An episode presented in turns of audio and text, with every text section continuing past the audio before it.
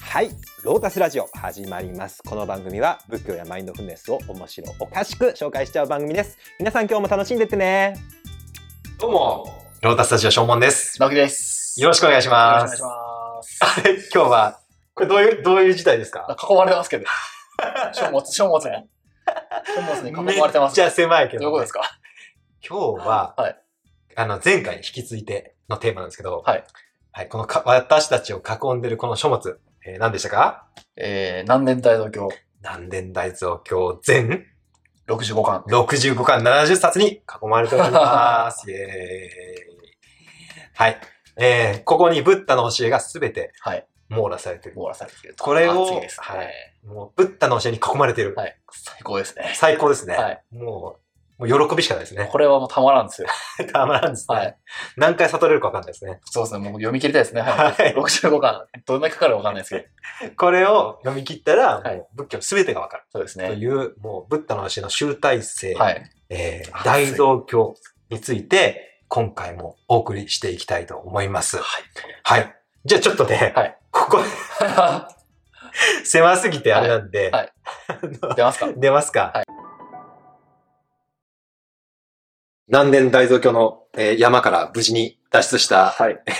我々ですが、 はい今からこの南伝大蔵経についてうんお話ししていきたいと思います。はい、えっ、と、ちょっと前回の復習から始めたいなと思ってて、これは南伝って書いてあったんだけど、南伝って何でした南伝っていうのは今の南伝大蔵経っていうんだけど、はい南伝の意味ですこ。の南から伝わるっていうのははい、どういう意味というか、どういう仏教の経典でしたえー、今の東南アジアのうん国々、スリランカとかうんうんうのん。国々で、うんまあ残ってる、伝えられてるそうですね仏。教で、テーラワード仏教そうそうそうそうそう。の教伝たち。仏教に大きく二つのうん。流派というか、うん流れがあって、一個がこの南伝っていうなね、南の方から伝わった。そしてもう一個は北伝。国伝。で、でチベットとか、うん中国とか、で、我々日本に伝わってきたのが北伝仏教国伝仏教。でしたね。はい。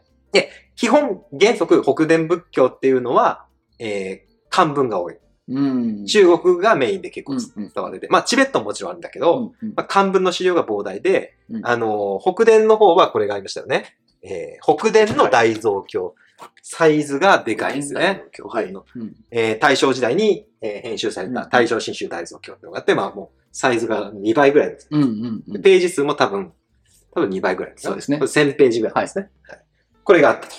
で、あのーこっちの大蔵経じゃなくて今回はこの南伝っていうですね、えー南方から伝わった、うんえーパーリー語と呼ばれる、えー言語ですね、うんえーインドのお釈迦様が喋った時代の言語に近いパーリー語で書かれたこの経典を解説していきたいと思います。だからですね、えーこのこっちの方今、例えばさ、阿弥陀教とか、あーこれはいはい法華経っていうような、はい。これはこっちには入ってないんですよ。これはだから、この北伝。北伝の、北こ伝ですですよっね。ちの漢文の方に、に入ってる。はい、あの、般若心経とかも、ん入ってないです北伝。はい、北伝の方なんですそ。うだ北伝大蔵教にはその入ってる。そう。だから、あれ、般若心経出てこないけど、みたいな、ん思われる方いると思うんですけど、そっちはこの北伝、北伝大僧うんうんうんの方に残ってて、うんこの南伝、パーリ語の方には残ってないんですよね。なるほど。はい。えーっと、パーリ語の方なんですけど、えーこれは、えーどのぐらいの時代だったんだろうな。多分、昭和初期かな。えーいつ出版って書かれてたのか、ちょっと見てみたいんですけど、書いてないかな。まあそうです多。分、昭和初期で、結構、文語調なんですよね。うんうんうん。あの、最初の方の読みとと、うんうん。えー、なんて書いてあるのかな。この、孫子、豪玉は快楽を書くものなり、バラモン実に一理由あり、その理由によりて、よく我がことを語りて、シャモン、豪玉は快楽を書くものなりというたりとか、あのー、旧漢字書いてあるんだよね。うん言うとかも、言う風って書いてあるね。あ書あ。いてあるんですよ。なるほだど。から結構、あの、これは、あの、もう、古いっていうのは古いのは覚えてほしいんです。うん。で、あのーもし皆さんこの大蔵経欲しいなっていう人は、あのー全部じゃないけど、うん新しい版が出てるんで、はいあのー経に関してはこの総部、あの、これ総部なんだけど、えー片山和義先生、あ、一郎先生でもいいかうん。片山一郎先生がこの新しい訳を出しててうん、これ随分読みやすい。うんパッと見ても読みやすい感うんうんうんうじんがあると思うんですけど、読みやすいので、まあ、あのー普通にお経を読むんだったら、こっちとか、あるいは文庫でもいろいろ出てるんで、あ、そうなんですね。はい。そっちを買ったら、まあ、読みやすいのは読みやすい。うんうんただ全部網羅してるのはこの、これしかないですよ、今のところ。うん。うん、こっちはまだ全部、このバージョンになってないうんっていうか、一人の人がこれを全部訳しきれるかっていうのは、甚だ疑問。命の方が先に尽きてしまう可能性が確かに大いにあって、確かに。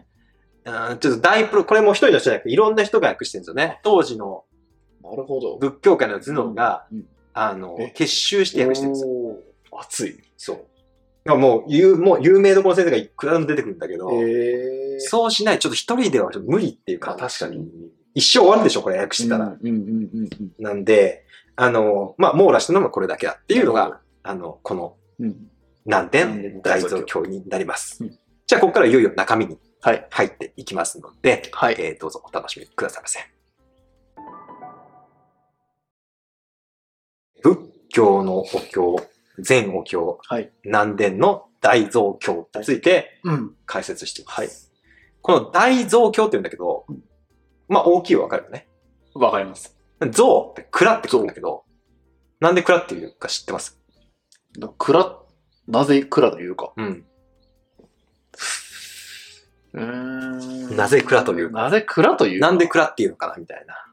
知識の宝庫だか知識の方向だから。はいら。学びの宝庫だかもうちょっと蔵に入ってるからとかね、はいい、ろんな言い方があると思うんですけど、えーこれもともと大蔵経っていうのは大乗仏教側の言い方で、ら。あ、そうなんですか。大体あの東南アジアとかでは三蔵っていうことが多いですね。ああ、三蔵。三つの蔵っうんうん。ていうことが多いです。うんうんうん。でそれは、えー、ティピタカっていうんですね。ティピタカ。ティピタカで、。三蔵がティピタカ。はい。えートリピタカとかトリピタカ。サンスクリットと、サンスクリット語だとトリピタカになります。トゥリっていうのはなんとなくわかりますトワレンス。、トゥー、トレトレス、ス。アン、えーウノ、ドス、トレ ス。まウノ、ドス、トレス、アン、ドゥ、トあワ。あ。ワン、トゥー、スリー、スリーと、あの、英語とサンスクリット語っていうのは同じ、うん。あのー、インド、ヨーロッパ語族なのはで、同じ言い方でうん、最初のティピタカのティとかうん、トリピタカのトリっていうのはスリーなんですね。スリー。はい。三うん。で、ピタカがゾウ。ピタカが像。なんですけど、ピタカの意味ってわかりますでしょうかピタカ。これは難しいよね。なんか、な何かから紐解いていけますか今今の英語かいら。やー、ひみ、逆にひ、ひみ、ひも解けないな、これはな。いいですかピタピカ。タカは、えーバスケットっていう意味です、ね。バスケットカゴって意味です。カゴえー。これはスリーバスケットっていう意味です。うんあのピタカっていうのは英語えです、ね。英語でですか英語で。えてか、もともとの意味は、なるほど。あの、蔵っていうか、カゴなんですよ。カゴ。で、なんでカゴかっていうと、まあ、今は、これは本ですよね。はい。本はうん紙に書いてますよね。はい。でも紙って、世界史勉強しましたよね。勉強しました。紙の発明っていつだったんですかこれ絶対あのセンター試験に出るやつですよ。紙の、紙を発明した紙人。は、え、めっちゃ昔じゃないですかいやー、いつえ紙を発明した人めっちゃ出るよ、紙を発明した。はい、紙を発明したのは、はい中国のサイリンという人が、ええー、初めこれセンター試験そうなんで出てきて、えで、唐、唐時代だ、あサイリン多分唐の人だったと思うんだけど、あの、唐のサイリンが発明して、中国で発明されたんですー、ね。んそれ、紙ってのは存在しなくて、うんうん、例えば動物の皮を使ったやつとあか、あ、まあエジプトの方でパピルスっていう、んまあペーパーのうん語源ですけど、はいパピルスとかを使われてて、うんと、あれは一応紙っぽいんだけど、まあ紙より保存性悪かったんだよね。うでんそのサイリンって人が作ったやつが、あータラスカ藩の戦いっていう戦いがあったんだけど、これも世界史で、なはんか、聞き覚えがあるい。けど、詳細は忘れました。イスラム勢力と東帝国はがぶつかったおー世界史上のはい大きな戦いなんですけど、はその戦いで紙職人が中国から連れ去られてイスラムに伝わってイスラムからヨーロッパ世界にえー、それうがなんです8世紀ぐらいかへー7世紀8世紀ぐらいでそこから初めて紙っていうのは世界に広がったんで、ううんうん当然お釈迦様はいつ生きてたんですか2500年前。 2500年前ですから、はい紙は当然ない時代。ない時代だったんですよおだから当然紙はなかった。うんどうしてたか、うんっていうと、最初期は全部覚えてたんですよ。うんうんうんこれ今やばいなって思いますけど、うんうん。これ覚えてた人が結構いたんですよ。てか全員覚えてたんですよ。えやばくない全員言えたんですかうん。おー全員暗記で言えてたみたい。へえ。で、結構ね、20 19世紀ぐらいまでミャンマーとかいたみたいで、あ、全部言える人がい全る部言える人がやば。全暗記した人がいて、へえ。人間の能力ってすごいなとすごいですね。思う。もう、紙いらない。全部、は口伝で暗記してるみたいなあ。へえ。人がいました。はい。でもさすがにそれは全員覚えきれないんで、はい途中で、あのー書くようになったんですよ。うんでも書くんだけど、まだ紙はなかった。うん。うん。そこでインドの人たちが使ったのが、えー、ヤシの木の葉っぱ。うんうんうん。パームリーフって言うんだけど、パームリーフ。ヤシの木の葉っぱに書き出したんですよ。うん書いたっていうか、あれはなんかね、こう、ヤシの木の葉っぱってこう傷つけると、そこがなんか、あのー、跡になるらしくて、へえ。インクで書いたものじゃなくくて、で、それが、あのー、なんていうの文字を書くノートとしてちょうどよかったかうんうんらう、んそれを使ったみたいで、うんまあ、こうやって大きい、あのこうこうこう開いてるんですよね、こうやってうん。ヤシの木をこう、穴開けて、こうやって、見開きでこう見てくるんですそうなんですね。めちゃめちゃでかいんですよ、本って。へーこんな感じの。でかいやつがはい。書かれてるんだけどうん、まあ、ヤシの木だから壊れやすいんだけどね、うんすごい。あの、だから、あのー古いお経が残りにくいんだけど、うんうんで、それを、ヤシの木をどこに保管してたかっていうと、カゴの中に。カゴああ、ささっきのバスケットが。はい、バスケットの中に入れとったんですよ。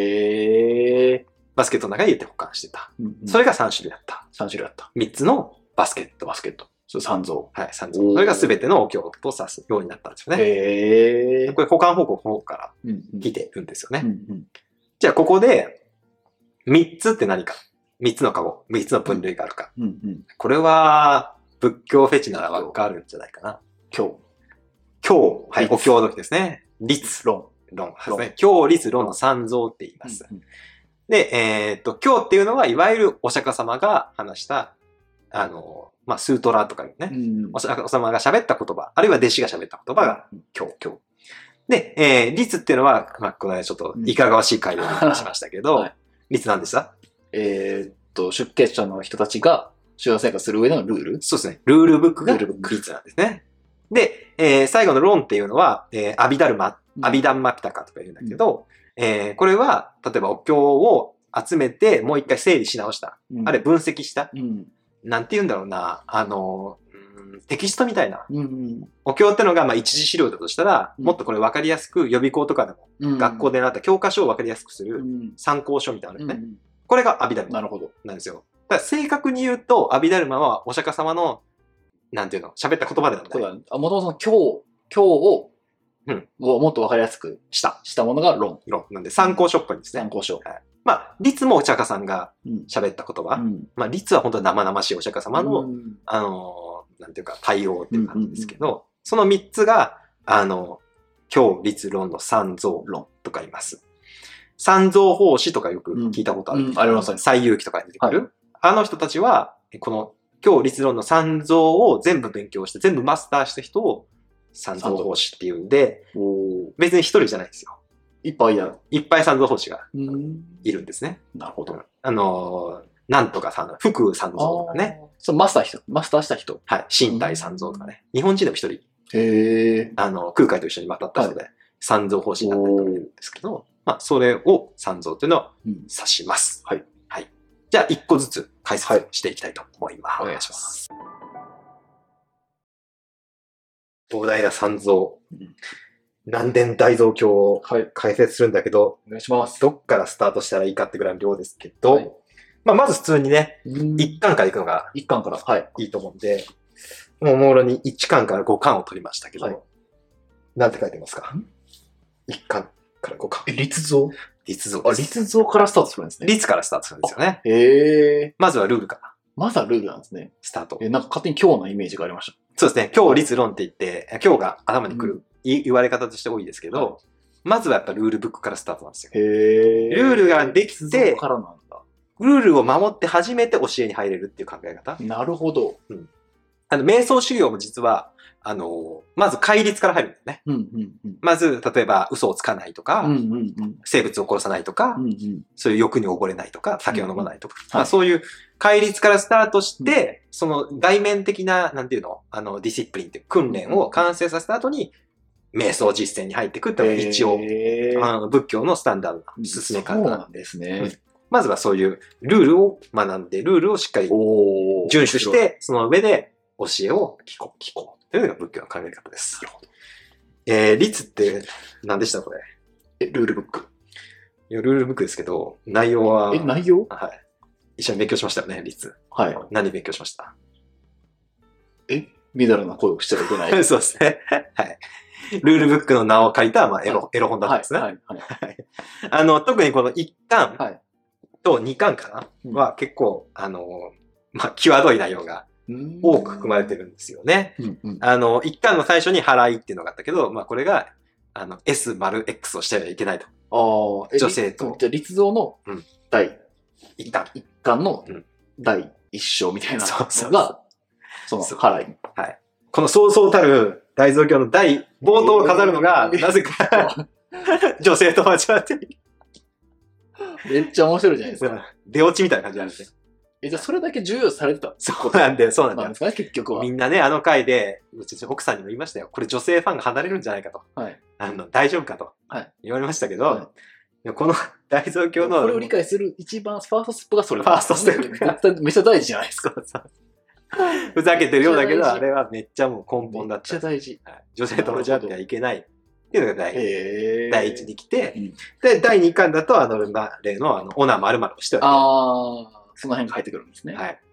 オナキン禁止情報とか。それも、あの、みたいな声しちゃいけないの。次にいけないやつじゃなかったですっけえーっとね、えー第1巻の方で、えーみだらな、第1巻に全部入ってるわけない。ぜ第1巻に全部入ってるんだけど、えーみだらな行為をしてはいけない、えー盗んではいけない、ああ。人を殺してはいけない、えー自分が悟ったっていう嘘をついちゃいけないうん、が最重要あ罪。あ、なるほど。その次のランクの、あの、要は、ほら、6日間謹慎して、ああ。お仕置き部屋で隔離されて、みんなの前で懺悔するっていう罪の一番冒頭が、自分でやっちゃいけないと。オナキンです。なるほど。オナキン条項になってきます。で、その11に、どんなう、んあの、 エピソードがいろいろついてくるんで、入ってる。はい。これ第2章、スディンナボンって書いてましたよね。おお。皆さんスリーにな名る前になってるんですかもうスディンな時はピンとくるっていうね、我々ですけど。ど。興味があるち人なはみにボンって何ですかあの、あの品です。品です。それはどういう意味ですかあの、そういう、なんていうの、ショーみたいな。スディン、うん、スディン、スディンナボンですね。スリーナあボンの。しシナモンのシナです。うーん。で、スディンナのショーみたいな感じスリーナ賞うん。なる ほど。になってます。はい。あの、ぜひ、スディンナ書読んでほしいんです けど、は興味がある人は、あの、我々の過去回を聞いていただきたいんですけど、はいまあ、そういうスディンナのショーとか、い。あるいはこの出生会、生を出すのを戒める会とかね。ああ。はい。もうそれが同じやりましたねはい。そういうのがいろいろ続いていくんですよね。これ、れが、えー第1巻です。はい。で、えー第2巻っていうのは、ちょっとこれもまた扱いたいなと思うんだけど、うん第2巻にはビクニンについてのそういう、女性はい。の修行者。そうそおーう。第1巻ではビクって言って男のお坊さんの話だったんですけど、第2巻は女性のうーんお坊さんのうんそういう事件簿が載ってるんで、おお。ちょっと興味、そんなのあるんですかはい。ちょっと女性のお坊さんが何をやらかしたかって非常に興味が、えそこも出生会とか絡むんです かいや、出世界無理でしょ。無理か。はい。出世界は無理だと思いますね、女性なんで。はい、無理だと思うんで、どんな気になる。戒めがあるか、うんどんな事件があったのか、女性ならではの戒めがある。そええう、事件があったと思うんで、これもぜひちょっとぜひ機会を見つけてごはい紹介していきたいなと思ってます。はい。で、えっと、3巻からは、えっと、ちょっと、あの、剣道っていう部に入ってて、剣道。うんとね、その、盗みをしてはいけないとか、交わっていけないっていうのは、えー、ビク個人、お坊さん個人の、うんなんていうか、自分を律する生活規則うんなんだけど、三巻からは、こと、しなんていうの、三が、ああ。お坊さんを集団を統一するというか、集団を規律するルールがなるほど。並んでるんですよね。それが剣道。剣道部って言うんですけど、剣道部。うんその部っていうのはまた章みたいな感じ。ああ、そうです、そうですか。そうです。部章といとうか棒がまた別なんですか部が大、大、大分類ですね。あうんあ。第一章。大、第一部、第一章。第、ああ、なるほど、ななるるほでしょど。第一節とか。ああ、なるほど。だからほんじゃあ部の方が大きい、大分類ですね。大部になってる。はい。それも剣道部。剣道ですね。だからこれはどうやって、例えば出家するのか、出家の時どういう儀式をするのか、へえ。とか、が書かれてて、で、あの、あるいは紛争が起こった時、あるいはあとは衣とかを、薬とかをどう管理するのかとうか、ーん。そういう、割とプラクティカルな、はいあの、ことが書いてあるんだけど、うんうんこれの面白いのは、あの、お釈迦様の伝記って結構、まあ、ちっちゃい子向けにとか書かれたり、ティクラタンさんもお釈迦様の小説書いてますよね。ああ、あります小説ブッダ結構太太いやつはい。ですね。ブッダ書いてますけど、はいあれの元ネタは実はこのビナヤ、り立像にあるんですよ。へえ。それも剣道部にあります。あじゃあ、あのティクアットハンさんのその、あブッダの小説はうん、この剣道部が、剣道部をまあ一応メインにして、なるほど。さらにいろんなそのお経があるん。で、お経の中に散りばめられてるんですよね。うんで、お釈迦様の電気が。その他うんうんで、それを集めて小説なり、ああいうブッダの伝記になっているんですけど、うんへー大きな元ネタはここの剣道部にありますうんね。そうなんですね。まあなんでかっていうと、出家をどうするかっていう時に、お釈迦様がどうやって出家してるか、どうやって修行して、どうやって最初の弟子を取ったかみたいな、あらましが。が書いてある。ああ、なるほだかど。らめっちゃ長いんですよね、このお釈迦様の伝記部分が。で、他にも、例えば、ちょっと面白いのは、えー、デーバだったって知ってますかねあー名前は聞いたことあります。はいあの仏教教団最大の敵というか、なんか取り扱ったような、取り扱ってないようなまだ取り扱ってないででしすたっねけ。はい、なんか名前はでも聞けばありますね。まあ、お釈迦のもともと弟子だったんだけど、あの裏切ったというか、うんうんうんあの自分で独立した教団を作ろうとしうてんこう出てっちゃったんですけど、でそのデーバだったが起こした事件とかも書いてあって、へえ。でその紛争の時にどう解決するかっていなるうほど。それも書いてあったり、うん、なんかね、結構そういう事件系が載ってへて、え。面白いなと思います。はい。えー第一血獣、第二血獣っていうね、あのお経を集め、お経を作った時どんなこ、どんな風にお経が作られたか、誰が聞いたのかうん、とかも書かれてて、それがこの立像の、まあ、3、4、5巻ぐらい載っております。これが、立像。はい。仏教のルールブック。5巻で完結します。こっからいよいよ、スートラ、スートラ。スッタ、えー、経今日に入ってきますあ、。じゃあ、律はこれだけってことですかこれです。これが律のすべて。うんおー。 5巻。短いよね。短い。短くないけまあど、ここからしたら、はい。全体からしたら、全短く感じちゃいますね短く感じますけど、はいこれが率です。うんえー今日は結構長いですね。今日はね、今日は6巻、えー、どこだった何回 ?8 から。巻、6巻からね。6巻か、六巻から6巻から、うーんとね、この、このね、22巻までね。 6巻から22巻までが今日。今日ですね。長いですね。はい、長いですね。今日は、あの、すごく長いでへす。え。長いんで、えっと、5分に分かれます。うん今日は。なんちゃら部みたいな。なんちゃら部。聞いたことありますかえ、その5種類ですかうん今日の中のですかまあ、これはあんまりメジャー、仏教研究してる人じゃないとあれかもしれないあー、ピンとこないです、一つも。えーパンチャニカーヤっていうのが五分って言います。五分に分かれる。五分。はい、お経は五分に分かれます。で、えー、まずは、長長部。部。あ長い。あー。長部。長部、中部。部。えー真ん中ぐらいうん。中くらいのお経。うんうんうん。長部、中部、そして、えっ、と、増支部でいいか。あ違うな。先に、えー、総部だからね。うんうん総部っていうのはテーマ別。うん。うん。テーマ別、そして、えっ、と、アングッタラって言って、えー、これが増支部って言います。増支部。アングッタラっていうのはもう、テーマの数できる。1個のテーマ、2個のテーマ、3個のテーマみたいな。うんうんうん。数え上げる感じの。うんうん。 4個の、4個のテーマを、4つっていう、その教えの数のグループを教えますみたいな。5つっていうお経の数を教えますみたいな。要は暗記のために多分ね、あ、わかりやすく。そう、1個の教えとか、2個の教えとか、ああ。いや、八正道って8個じゃん。はいはい。四正体で4つじゃん。はい。あれって分かりやすくなってるんだよね。うんあ、4つだみたいな。うん暗記するときに、まずこの法数っていうのうん。法のダルマのティーチングの数を数えて、それを暗記するっていうのがへえ。一つのスタイル。じゃあ、その、し師匠体やったら、その4つの分類のところに入ってるみたいな感じですか増支部の中の。そう。 4っていう数のところに入る。八正道だったら8個。 8, 8の数に。八州のとこに入る。ああ。じゃあ、6は6であったりととか、か、そうそう7は7であったりとかする。 10いくつまであったと思うんですけど、へえ。そんなあるんですね。それが増支部っていうところで、ねへえ。なんか、えー長部、中部、えー、三ユッタだから、総部、増支部、4つでしょで、あと1個は勝負って言うんですけど、勝負,、はい、勝負っていうのは、あの、勝負と言いながら、あの、めちゃめちゃ長いんですよ。そう勝負が一番長いんですよ。勝負なのに。はい。勝負はね、後でできた分類だと言われててうーん。まず4つの分類があって、うんその中に入らなかったものを全部詰め込んで勝負にした。ああ、なるほど。へえで勝負っていうのはアンソロジーなんだけど、うんこの中にめちゃめちゃ有名なうん、例えばあの、ダンマパダ、名前は国聞いたことありますはい。あえー、スッタニパータあ、それも聞いたことあります。入ってくる。へえ。あの、勝負っていうのは、あの、まあ、その他って言いたいんだけど、かなり重要なお経がうーん入ってきます。へえ。じゃあ順番に、えー今日紹介していきたいと思います。律が解説が終わりました。次は今日に入っていくんですけど、はいちなみに今日って誰が書いたか知ってます今日は、釈迦、お釈迦様のお弟子さん。そうですね。釈迦は書いてないですよね。釈迦は書いてない。誰が聞いたんですか一番の弟子ですよね。このように私は聞いたから全部始まってるんですよ。お経っていうのは。もう形式で。ああ行。勢が門っていうね、はいはいはい。この格のごとく私は聞いた。はい。から始まるか、パーリゴタ A1 名スダンから、このように私によって聞かれたとうんうんうんいうようなとこから始まるんですけど、この私は誰ですか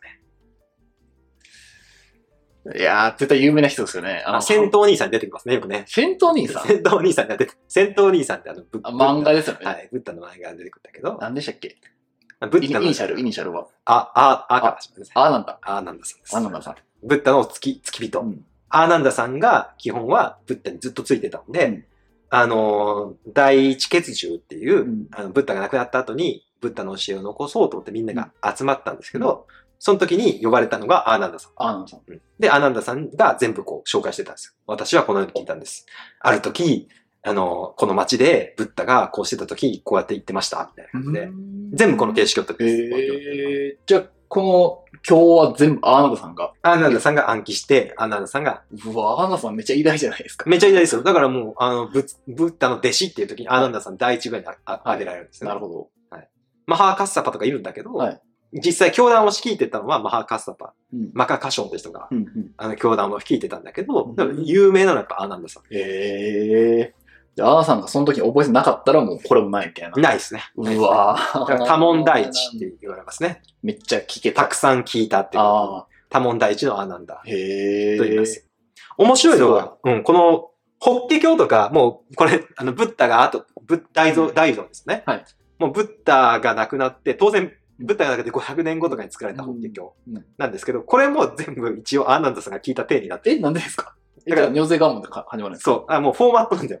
ああ、もう、最初これで始めますみたいな。もうこれが始まったらお経みたいな感じで、ああ、後で、これ、いい、悪い言い方をしたらお経を創作したんだけど、うんその時も、アナンが、アナンダが聞いたっていう体にするんだよ。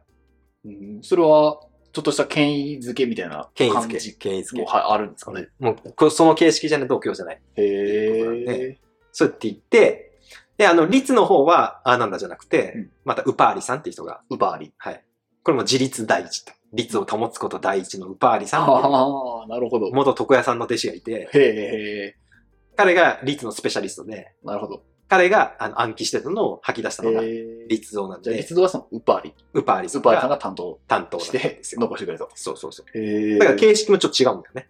あ書き方がとかってことですかそうそうそう。だってあ、そうあなんの、だ最初にこう、朗読した人が違う。うん覚え方も違うから、なるほど。うん。だから、律はそういう事件が、こういう事件があって、みたいな、こういうのが決まったっていううん形式だけ、ど、今日の方は必ず、私はこのように聞い聞て、いたお釈迦様が、えー、ラージャガハっていう町にいた時に、ああ、確かにそういう始まり方してるイメージあるな。全部その、その、あの、アーナンダ形式の、なるほど。あの、フォーマットを取ってるんですね。いいですね。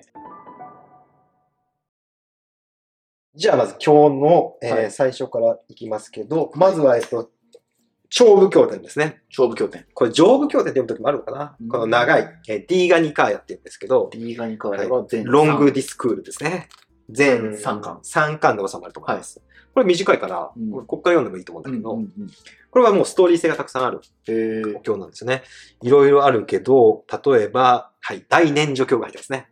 大おマハーサティパッタンスってですね。おお、はい我々が勉強している僕、ここに。はい。へえ。あの、マインドフルネスの教えの全部が詰まってる、うんえーお経。マハーサティパッタンスってここここがにあると。入ってるし、えー一番有名なのは、あれですね、えー、大発涅槃行。おー。大発涅槃行。はい。これはマハ、えーマハーパリニッパーナスッタって言うんですけあど、パリニッパーナスこれはブッダが亡くなる時の最後の旅です。の記録。へえ。うわあ。めちゃめちゃ感動しますね。やばいっすね。ブッダが最後どういうふうにあの病気になって、どういうふうに亡くなって、亡くなった時どんな弟子がこう集まってきたかっていうのが、ブッダの最後の教えが詰まってる。あ、その時にブッダが教えたことが残ってるってことですか、ね、大長編の最後に何を最後に何を伝えたかっていうのがなってて、熱い。あの、これは、お経、熱すぎる。熱いっすよ。あ本当に熱い、ですね。僕最終の時感動して泣きましたかうら。わー。いい。うん。それだけ、あの、岩波文庫で中村はじめ先生が、ブッダ最後の旅っていうタイトルで、あの、文庫になって、へえ。で、あの、本当に小説みたいなお経なんで、読みたいですね。それはぜひおすすめです。はい。これが、長部経典、長い部のお経。はい。その次がですね、ちょっとお経多すぎますね。多すおぎです経ね。多すぎますけど、次は中部経典探してもらっていいですか中部経典。はい。中部経典がありましたね。はい9、 4 10 1、2、3、4。はい、次が、えーミドルレングスと呼ばれている、えー中部経典。えー中くらいの長さのお経です。これも有名どころをちょっとだんだん上げていこうかなと思ぜうひんですけど、あ、これをね、あの、さっきマハーサティパッタナスッタやりましたけど、えーもう一個サティパッタナスッタっていう、ほぼ同じようなお経があって話をしたと思うんだけどああ、前確かに。うんじゃあ、サティパターンスとかここに。こっちが中部に入ってるんですよ。はい。え、なんも違いはないほぼない。ほぼない。ほぼないのに2つ入ってる。若干マハーサティパッターンの方が長いかなっていう時がありますけど、ほぼ一緒です。じゃあ、もう一個サティも、サティパターンスがここにある。このスタンダードサティパッターナスッタ。がスタンダードの、あの、年中教はこっちに入ってる。なるほど中部に入ってます。他には、あ、証券教っていうね、正しい見方の教えとか。うーんこれはあの、ティクナットハンさんが割と好きで、うんよく引用しますね。えー、そうなんですね。はい。証券教師。証券教、証券とは何かうん。あとは、えー、出入側年教。これわかります出入そっ即ね。息が出たり入ったりするのお経。呼吸の瞑想。その通りです。アーナパーナサティスッタあのあやつですね、それもティガータハンさんの本。出てますね出てる。やはつい呼吸に対する気づきそれもここに。いろんな人が訳してますけど、これも中おーですね。呼吸に対してどう気づくか。なるほこれも瞑想の基本、ど。教典の一つでございます。いつかねうん、ちゃんと解説したいよね。聞きたいです。あとは、我々でやったので言うと、一夜賢者教。あ、バッテからった。あ、すごいよく覚えてるね。あバッテから印タス象的やったんで、これもここに。バッテからタスッタもここに入ってますね。お過去を追うなとはい。未来のことを煩うなと。今う、んこの時になすべきことのーなせ。というのが、一夜賢者一教夜。今を生きる教え、日々これ口実教でございました。これもこの中部はいに入ってて、もう一個面白いのは、えー、アングリマーラ教っていうのが入ってますね。アングリマーラ教。んアングリマーラ。アングリマーラしてます。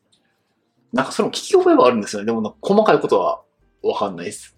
この人も、えー結構仏教の中の、はいまあ、重要人物、うん。よく出てくるはい。人でございます。えー、もともと殺人鬼だったんですね。お坊さんですかえー最終的にはお坊さんになりました。うん、あ、殺人鬼になる。で、元殺人鬼で元す。殺人鬼。元殺人鬼で、アングリマーラっていうのは、アングリっていうのはこう指のことをするんですよね。指マーラっていうのは、この輪っかっていうか、なんか、王冠みたいなのを指しで、 人殺して指切ってここでこう、王冠をしてたうん、王冠を指ではい冠冠を作ってたはい、やばいやつ。 やばいっす。ああ、そういうことだ。切った指をここに。切った指でこう、切った指でこう、こう、やかーぶってやたやつばいやばい。やばいですよ。はい。で、あの、道であったやつを一人ずつこううん、殺して、指切って、自分でこのコレクションに加えていはく。1000個の指を集めようとしてたやつなんですけはいど、その1000人目がお釈迦さんだったんですよ。おお。で、お釈迦さんも殺されそうになったんだけど、そこはお釈迦様なんで、うんなんと逆にアングリマーラを改心させて、おお、 すげ仏弟子にしたと。え。ええ。で、アングリマーラは殺人鬼をやめて、お坊さんになったと、話が載ってるんですよ。これ面白い。めちゃめちゃえー面白いですね。それが一個のお経になって、はい結構飲食的な話なんですか、うんアングリマーラ教。ええまあ、これも小説みたいー。な、あの、エピソードにはいなってます。はいこれがチューブの経典です。ちょっと長くなってきたんで、はいここで一回切りましょうか。はい切って、あの、続きをまた紹介していきたいと思います。はい。じゃあ、ありがとうございます。ありがとうございます。ロータスラジオ今回もご視聴ありがとうございますこの番組では仏教やマインドフルネスを面白おかしくお伝えしています内容には諸説あり厳密な交渉は行っておりませんご了承の上お聞きください